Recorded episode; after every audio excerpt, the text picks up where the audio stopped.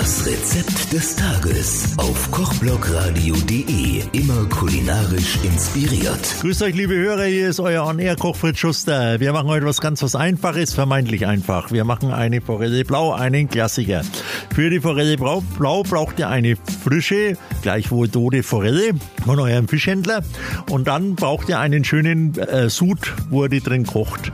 Dazu nehmt ihr bitte Wasser, äh, Pfefferkörner zerdrückt, Salz, weißen Essig, ganz normalen weißen Essig äh, und Wurzelgemüse. Also Lauch, Sellerie, Karotten, Zwiebel, zwei Lorbeerblätter, drei Nelken.